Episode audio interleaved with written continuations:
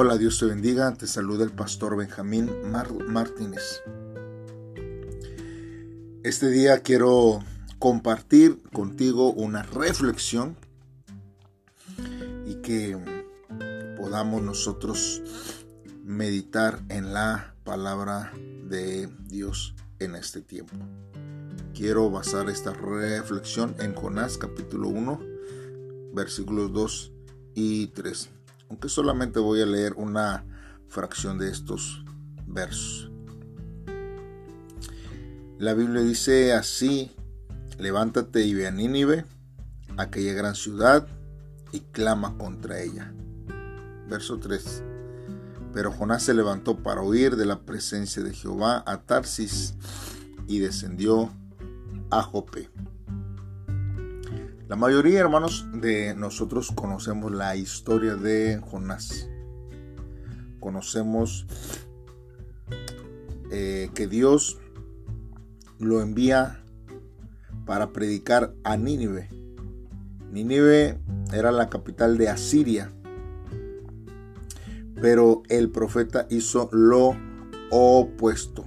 Y se preguntaba él a, a sí mismo, ¿cómo Dios les va a dar la posibilidad a los enemigos de Israel, a los impíos, a los pecadores de librarse del juicio y experimentar su gracia? Y luego él dijo, ¿no será peligroso para mí cumplir el llamado de Dios? Jonás, hermanos, no entendía por qué Dios le había encomendado este trabajo. Mas su desobediencia, hermanos, nace de su incredulidad de las bondades de Dios, de las misericordias de Dios, de lo que Él está viendo, de los planes que Dios tiene para Nínive. Y es ahí, hermanos, donde yo me quiero basar en este día, en esta reflexión. Mire, los que huyen de Dios piensan que Él no ha hecho nada por ellos. Y si ellos reconocieran el señorío de Dios, sufrirían algún agravio. Mantienen cierta distancia con Dios.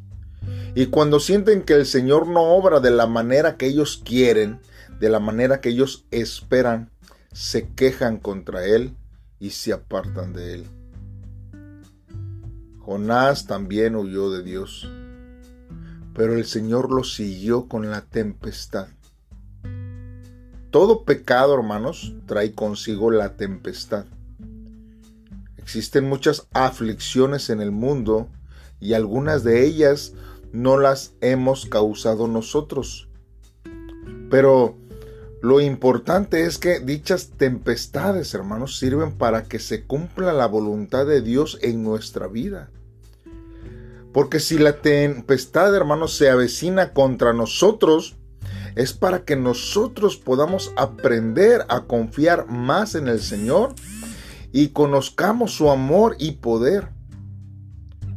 Con frecuencia, hermanos, creemos que tenemos la sabiduría que necesitamos en la vida y que somos más justos y buenos, más de lo que somos y más de lo que la gente pudiera esperar de nosotros. Pero este, hermanos, es un error fatal. Porque Satanás, hermanos, tienta a recorrer un camino de prosperidad. Un camino sencillo para evitar, hermanos, que conozcamos la verdad. Pero Dios, que es amor, desea que conozcamos la verdad sobre nosotros y que aprendamos a confiar en su misericordia y gracia. Es por ello, hermanos, que Él permite tempestades en nuestra vida. Además, hermanos, esto no es todo. Dios prepara un pez muy grande para poder salvar a Jonás de la tempestad. En medio de las dificultades está el amor de Dios.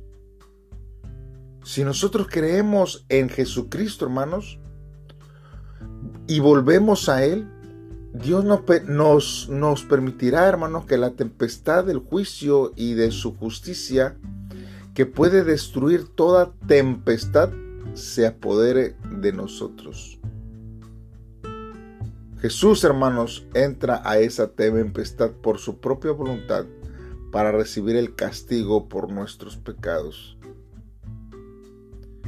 Entonces, hermanos, el ministerio que Dios encomendó a su unigénito, a Jesucristo, es una aflicción extrema y de muerte.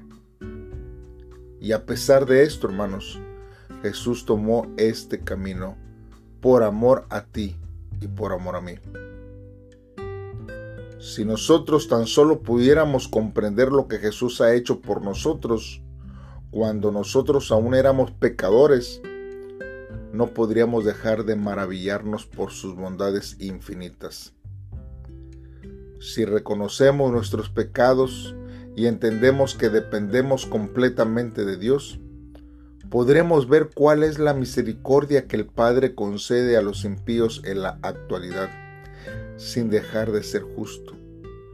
Y aunque tengamos muchas adversidades y se desaten situaciones que no comprendemos, podremos cumplir con el llamado hasta el final. No importando las condiciones, no importando las situaciones, simplemente nosotros obedeceremos y llevaremos la palabra de Dios a donde Dios nos mande.